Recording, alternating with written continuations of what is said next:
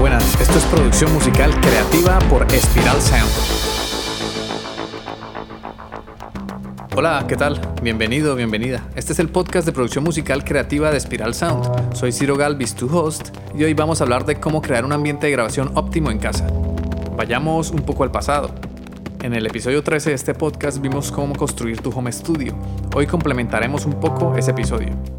Para construir un home studio necesitamos un ordenador Mac o PC, una DAW, el programa para producir música, uno o dos micrófonos, una interfaz de audio, monitores, audífonos o auriculares, como se llamen dependiendo de cada país, cables, un controlador MIDI y un tratamiento acústico.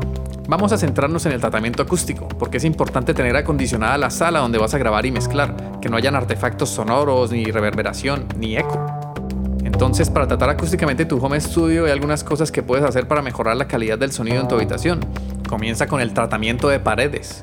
Una forma efectiva de reducir la reverberación en tu habitación es colocar paneles acústicos en las paredes.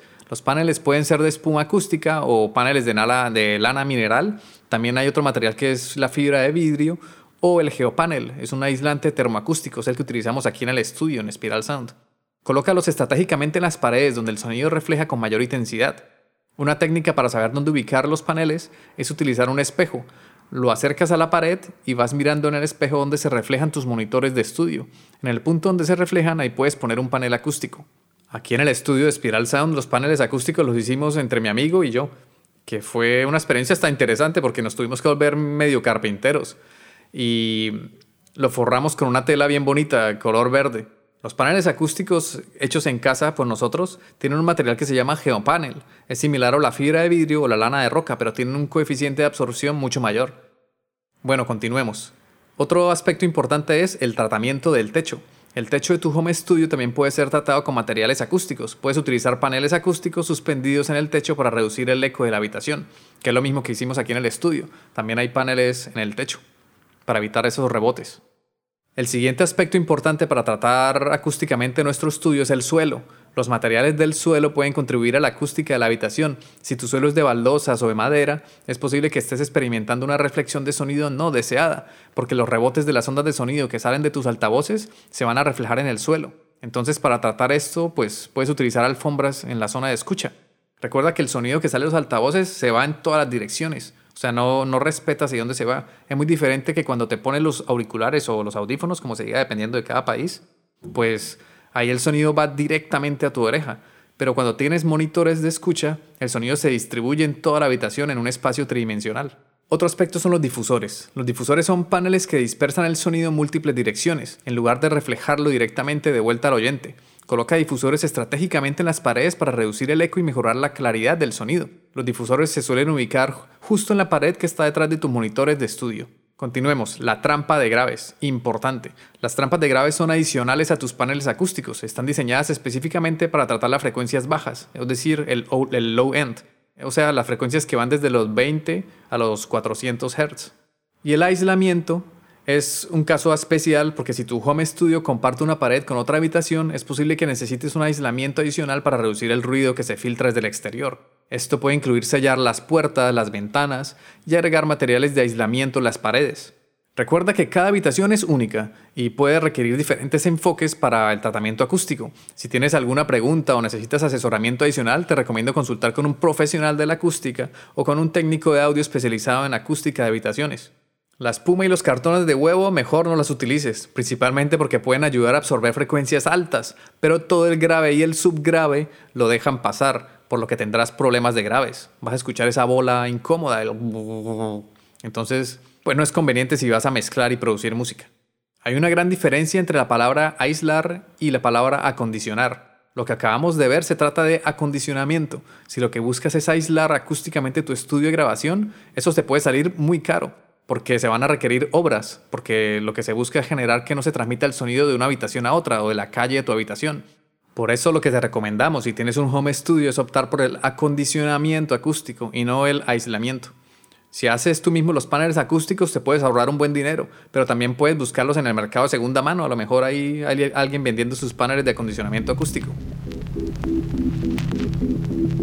¿Te ha gustado este episodio y quieres conseguir un sonido profesional? Ve a espiralsound.com. No olvides suscribirte a nuestra newsletter sobre producción musical, desbloqueo creativo y empresa musical, además de valorar con 5 estrellas este podcast. Durante todos nuestros podcasts yo te iré mostrando lo que hago como productor e ingeniero y observaremos la música y el sonido desde diferentes perspectivas ¿Para qué? Para que comprendamos todo el proceso de la producción musical, desde cómo surgen las ideas hasta lograr monetizarlas. Entonces, si no te quieres perder esta información, suscríbete al podcast y también a la newsletter en spiralsound.com, donde además de darte todo este contenido gratis, también te daré recomendaciones sobre grupos, artistas, plugins, técnicas de mezcla, técnicas de producción y formación para profesionalizar tu proyecto musical.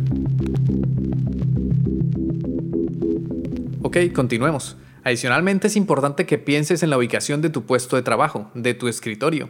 Trata de ubicarlo unos 10 centímetros de la pared y que quede en una posición central. Los monitores deben formar una figura de triángulo equilátero, es decir, ubicas un monitor a la izquierda y otro a la derecha, y tú te ubicas en el punto medio, formando un triángulo equilátero. Ese es tu punto de escucha.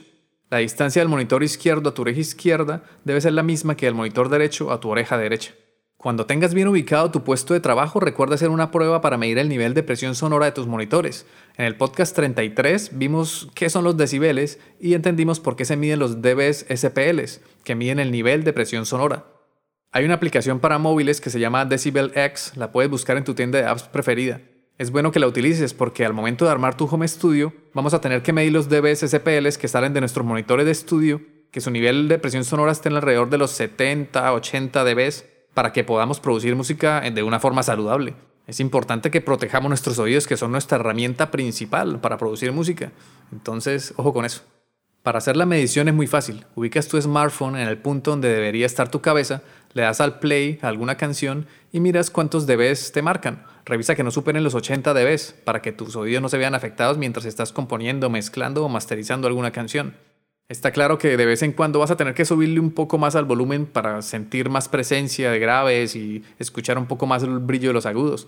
Pero recuerda que nuestros oídos se cansan. Entonces también tómate tus descansos cuando estés mezclando.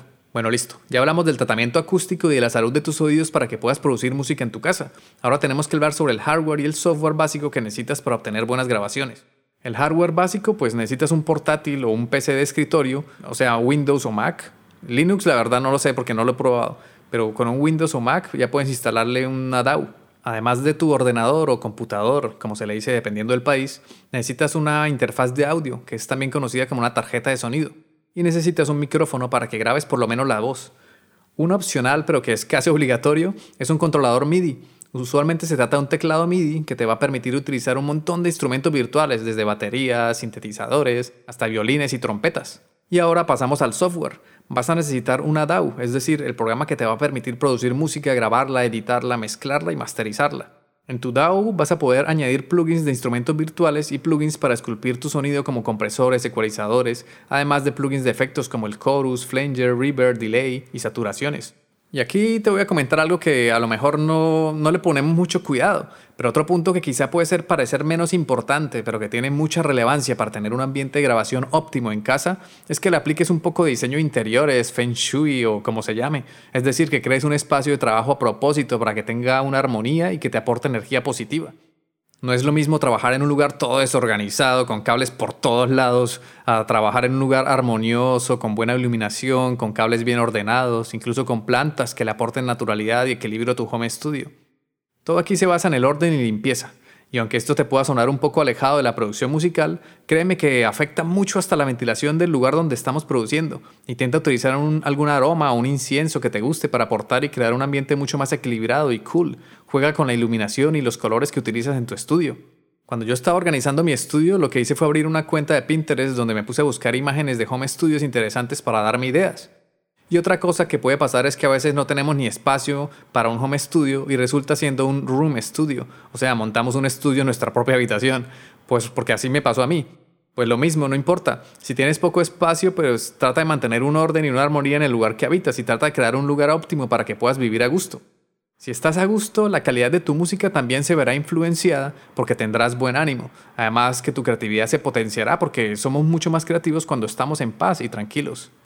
Entonces, resumiendo, para crear un ambiente de grabación óptimo en casa, debemos tener en cuenta aspectos técnicos, como conocer un poco de acústica y cómo se comporta el sonido en nuestra habitación, Además, tenemos que medir el nivel de presión sonora para poder producir música de forma saludable para nuestros oídos. También necesitamos el hardware y el software para poder comenzar a producir música de forma fluida y sin contratiempos. Y finalmente aplicamos un poco de orden, limpieza, iluminación, equilibrio para generar un espacio de trabajo que tenga armonía, y nuestra mente va a estar en paz y tranquilidad para que podamos ser más creativos. Y algo adicional antes de terminar el podcast de hoy que me gustaría mencionarte es que aquí lo importante, recuerda, recuerda mucho que no es tanto el equipamiento y el hardware que compres, sino la persona detrás que sabe cómo usar ese equipamiento y sabe cómo exprimir lo mejor de los equipos que tiene. Por eso si apenas estás empezando y no tienes mucho presupuesto, ten en cuenta que aquí lo importante es el conocimiento. Por eso es importante que te formes en todo el tema de producción musical, que entiendas un poco de ingeniería de sonido y verás que vas a obtener muy buenos resultados desde tu home studio. Aprender las técnicas de grabación, de mezcla y de mastering te ayudarán a poder producir tu música totalmente competitiva y profesional al mismo nivel de los grandes estudios, todo con un portátil, una interfaz de audio, un micrófono y un teclado MIDI. Si no estás empezando y ya tienes más experiencia, pues es el momento de seguir educándote y mantenerte actualizado. Entonces no esperes más, ya es hora de que te pongas a crear música, monta tu home studio o actualiza el que ya tienes y comienza a componer. Este podcast ha sido realizado en el estudio de Spiral Sound. Puedes escuchar todos los episodios en Spotify, iBox, Apple Podcast o en tu aplicación de podcast favorita. Encuentra contenido adicional en spiralsound.com. Te habla Ciro Galvis. Gracias por escucharnos, por dejar tus valoraciones de 5 estrellas y por compartir este contenido porque así ayudas a fortalecer la cultura. La cultura.